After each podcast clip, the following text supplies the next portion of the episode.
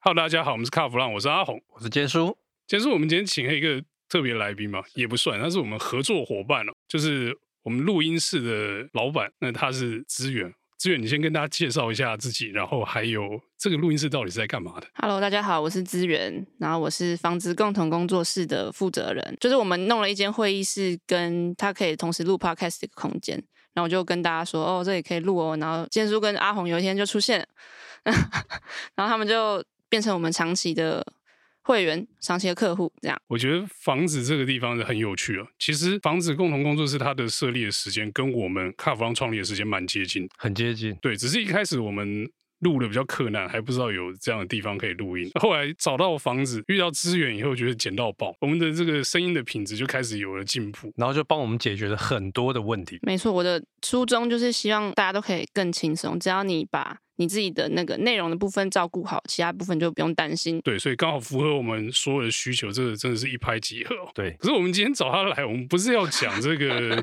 录音的工程啊，或者是说什么录音室的故事，其实不是，而是因为我们刚好卡弗浪跟房子都去了员工旅游，但是去的地方不一样，也一样，我们都去日本啊。是，但是一个在南边，一个在北边。哎，对，我们去了福冈，对，志远他们去了北海道，不浪这边因为是老人行程，所以是用走。支援他们去北海道，他们去滑雪、去冻的走的是怎样？就是一都没有观光，没有下车，观光行程。都没在车上，都是一直在走。 走路很累，对对对走路很累，我们都一直开车。我们后来算过，我们这一趟去总共走了大概六十公里。我看我滑雪没有滑 那么远，下次你可以考虑来参加我们践行团。没有。我们下次已经想好，我们就是明年就还要再去滑。 OK，嗯这次滑的太太少了。不过讲到滑雪哦，台湾的民众好像最近近几年都很在热衷于滑雪，对不对？对啊，很热门的运动，你这一次去的是北海道的哪里？二世谷所以你们从新千岁下飞机到那边大概多久？开车两个小时，但是我们是先去了别的地方，才从呃才从别的地方再去二世谷。我们第一天、第二天是没有去那边。所以你们在滑雪场待多久？两天，算两天半了，因为那天到的时候是下午，然后就在附近逛逛，然后隔天才去滑。那你们去的时候天气怎么样？天气太好了，没有雪，没有雪，就是没有下雪。没有下雪哦。都是已经是原本的积雪。然后我们去的时候，我们朋友跟我们讲说，那是他第一天看到柏油路。啊他去了两个多礼拜还是三个礼拜，都没有看过柏油路。就我们出现的时候才有柏油路，所以你去的时候雪已经停了，就对。就刚好天气好，已经是零上的温度了。到底是好滑还是不好滑的状态啊？就是二世谷，他们有很有名的叫做粉雪嘛，那粉雪表示它有很稳定的降雪，然后一直都是新的雪，它就会滑起来粉粉的，很绵密这样。然后它是你摔倒的时候，听说就会像跌在粉里面都不会痛。但是我们滑到的时候，因为没有下新的雪，所以等于也是旧的雪继续融，那就不会那么不痛。就我们摔的时候就还是很痛。这个我可以讲一下哈、哦，因为我以前在美国也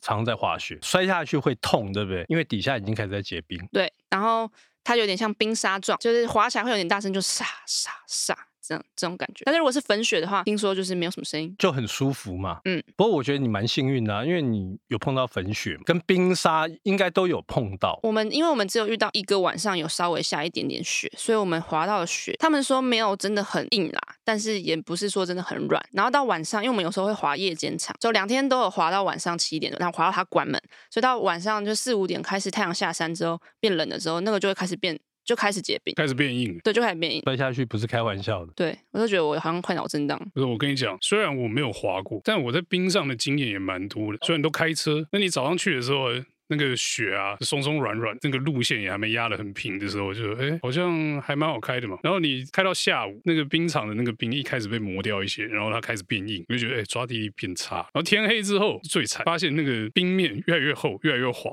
然后你早上磨掉那些啊，本来已经融化，或者是说已经推到旁边，又又开始积回来，所以那个状况大概就跟滑雪场很像，就是白天一开始，然后中午跟下午还有晚上的那个冰面或是雪面，那感觉其实都是不一样，是会随着那个温度有变化的。去滑雪场，我记得我最怕的，我会先问当地人说：“哎，有没有下雪？”第二个，有没有人造雪？因为人造雪其实就像你讲的冰沙，哦，真的吗？那个滑起来是不舒服的，摔下去也不舒服。欸我不知道哎、天然雪场也会做人造雪。呃，因为他们那个雪不够的时候候，它如果雪不够，然后底下是冰，对不对？其实那很危险，所以他们会做一些人造雪，把它盖在上面。可是那一摔下去，我跟你讲，那个真的很不舒服，就没有那种绵绵的感觉。下次也可以体验看看。希望不要，我是明明年去二世谷，希望可以滑到粉雪。粉雪哈，你要再早一点去啦，都三月才去滑雪，对不对？对啊，他今年好像又特别早就变热，对，就特别好像也比较早冷，我不太确定。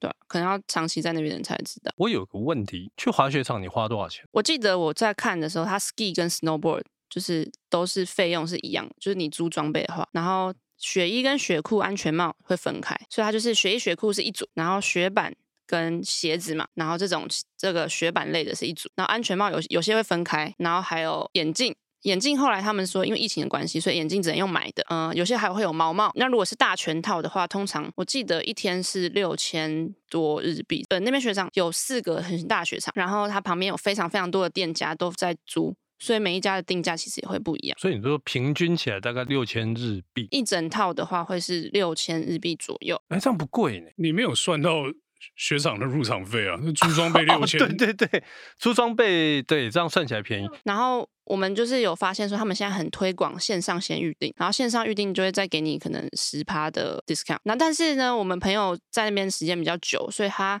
在那边跟当地的人直接租的话，他们也会给他这个，有时候会有些网络上的价格，他们会给他比较便宜的，所以其实当地也。不一定会，一定是比较贵啦。就你去现场租，他有时候就是，而且我们算是寂寞嘛，所以他就是有点就是都可以这样。然后我们租法是分开的，因为我是没有雪衣雪裤，但是我跟我一起去的同行有人就是有雪衣雪裤，那所以我的话就租全套，然后他的话就只有租雪板，那那个滑雪场的入入场费，他是算点数的，或是算一整天的。它是你要搭缆车才要钱，雪场本身不用钱。如果你不想花钱，你也可以拿着你的装备徒步登山到山顶再滑下来，是不会有人管你的。那个很累。我只是 打个比方啦，就是说，如果你有办法这样做，其实你是不用花钱的，所以它是算你搭缆车的次数。所以第一次我们去的时候，因为我们还在学习嘛，所以我们就并没有觉得说我们可以玩整天一直上去这样，所以我们就是买了点数，我们买了四趟的缆车票。我知道一整天它的联票是六千一，六千一，所以也不到一千五啊。整个滑雪的行程下来，一天大概就是要花三到至少三到五千呢、一个人。反正你大概就一万多日币，大概一万六千、六千、一万二。对，然后再加上吃的，雪场吃的比较贵，而且一定要吃吧，那个对很耗体力，一下就对，饿了很吧？很累，那有没有滑一滑会觉得很热？ 很热。我们第一天原本穿超多，踩在那个练习的地方，就是我们教练就是教我们什么单脚踩在上面啊，然后往前滑啊，然后试试看控制什么的。这个阶段，我们就已经把全部的衣服都脱掉。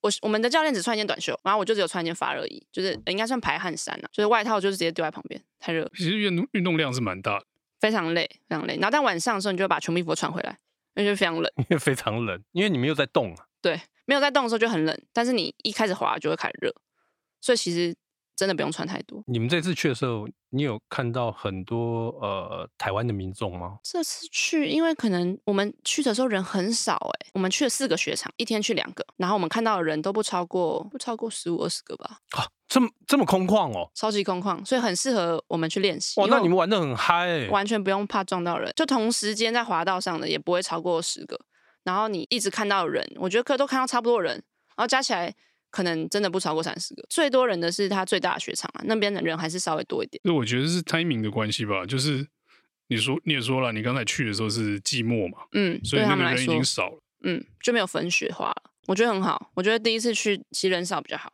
因为你初学要练习的时候，如果很多人，你就会一开始没有办法控制，你很紧张，所以人少你就不用怕人家撞到你，你也不用怕撞到人家。然后我们就可以很，就是雪场就这么宽，就只有我们三个人，我们就这样慢慢练习，然后慢慢滑，这样左边右边都完全不用怕撞人，就很棒。所以他一个教练带你们三个就对了。哦，我们是一个教练带两个，哦，一个带教练。对，因为我 OK 们只有两个人，我们没有找到其他两个分，所以就是带两个这样。所以怎么摔都不尴尬，反正也没人看，对啊，嗯而且不怕撞到别人。是完其全实不听怕起来很赞啊，除了雪是硬的之外，好像没什么不好的哦。对，而且第一次去你也不知道什么叫做软雪，所以你就哎、都可以啊，就摔啊。 反正就摔嘛，对不对？我还记得我第一次第一次滑雪的时候，然后我我完全没碰过嘛。那我我是日本的同学带我就上缆车，我连上缆车我都不知道怎么上。对，因为他们都会有特别教你要怎么上缆对车、下然缆车然后也他是也他也没教我，然后我要下缆车的时候，我整个人是摔倒，然后那也就算了。但是我后来我日本同学他们只教我，他说那我先教你摔好，就是不会骨折的摔法。太太 对，然后我我一到最 顶端的时候，我往下一看，我说天哪，我还要滑下去，我还问那个雪场的人说我要怎么下去。他说：“你第一次吗？”我说：“对。”他说：“那你就摔下去。”所以，我一路是从山上一路滚下来。这只适合十八岁的小朋友吧？哎，我那个时候大概二十二岁吧，哦，还可对以摔，还可以对摔。那个时候还耐摔，所以我那时候就知道说，哎，什么叫做硬雪，什么叫软雪，什么叫人造雪，天哪，这摔下来很痛苦哎、很痛苦啊。后来我摔完之后的第二天，大概就没有办法动。对啊，因为你全身都僵硬了，就是摔到全身肌肉都不行。那你觉得在滑雪场有没有什么需要注意到的地方？譬如说，教练他在教你的时候，他教练会讲中文吗？还是说英文？他是讲中文，然后你现在二世谷或是各大雪场应该都可以找到一些他们配合的，因为像是雪场认证可以在那边教学的单位啦，它不能算配合，因为雪场它一定也会有自己，比如说因为雪场通常都有自己的饭店，然后那个饭店就会有他们的教练，然后他们通常都会穿一些看得出来的衣服这样。那如果你是住那个饭店的，你就可以去那边登记，就是花钱。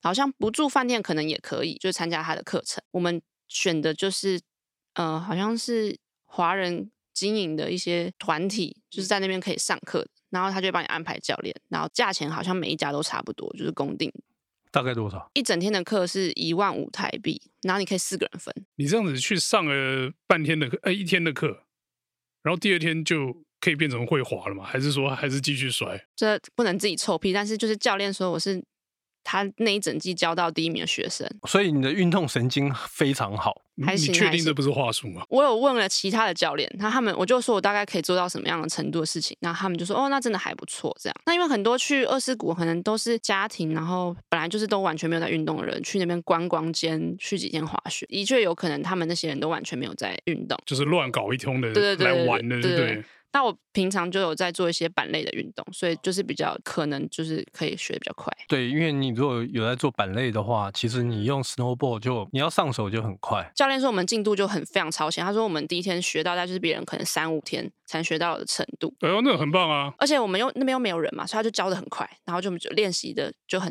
很充实，这样很扎实。然后所以到第二天我们就是完全可以自己玩。所以假设明年去的话，我们应该可以不用请教练，就叫你教我就好了。不行啦，我觉得他教的就是一定还是要教练教。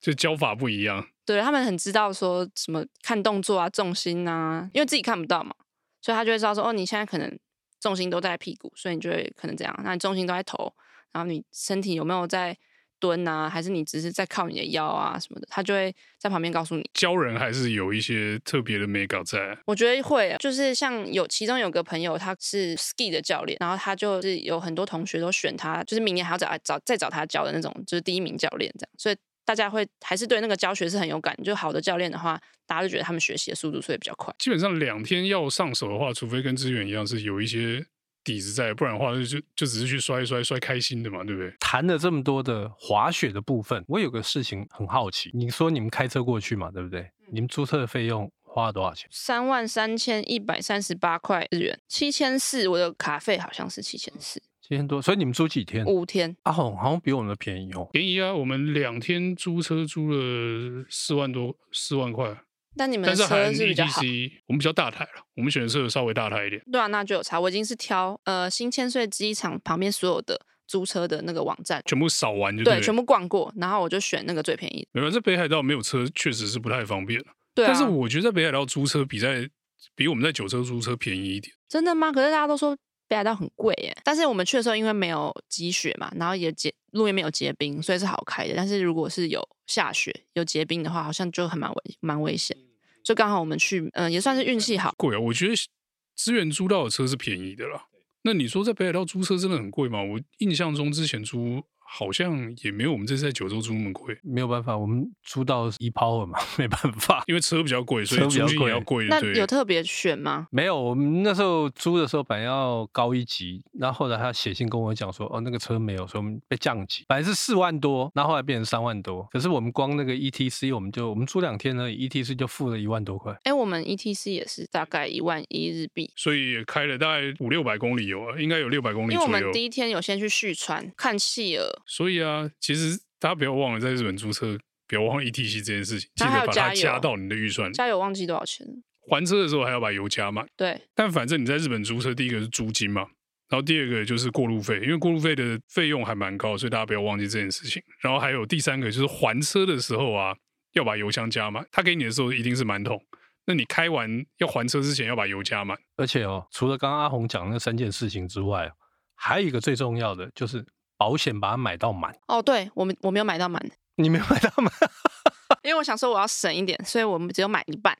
你就好大。保险的部分就是说，你可以买到中间，我觉得就很足够了。但如果你像坚叔一样就怕死，钱又多的话，你就直接给他勾那个最贵全包的。其实不是怕死，是省麻烦，因对为在啊，他日可以本全部都帮你对处对理对好。对对，因为在日本，如果这个我我想很多听众可能不了解，在日本如果出车祸很麻烦，真的很麻烦。他没有像台湾说啊，你保险公司一来啊，打个公共呼呼，没有那个有时候会搞到倾家荡产。这么严重？是有啦，我们就认识有这个搞得很麻烦的同业还好几个啊，所以这个在日本说真的啦，保险的时候选高一点是没有错的啦。哇，是选可以免责到七千多日元的，哦它就是有两个等级啊，一个就是免责，它有个上限，就超过那个上限的话，它就没有办法再帮你付；另外一个是全部这样。但我没就啊有那是个就选是一了个一自付额的概念啦。好，那我们今天这个滑雪话题聊的好像也蛮开心的，也聊得蛮长的、哦。那如果大家喜欢听这种旅游的话题的话，那也可以跟我们说，我们以后可以考虑增加一些 旅游相关的内容。你们可以聊一集你们自己出国玩的，我们自己玩的没有滑雪这么有趣、啊，对哦，刚刚就讲了嘛，那个六天下来走六十几公里。 就对，是我们那个是走路福冈神社片路的概念对。对对，好，那我们今天的节目就到这边告一段落，谢谢大家收听。谢谢。拜拜。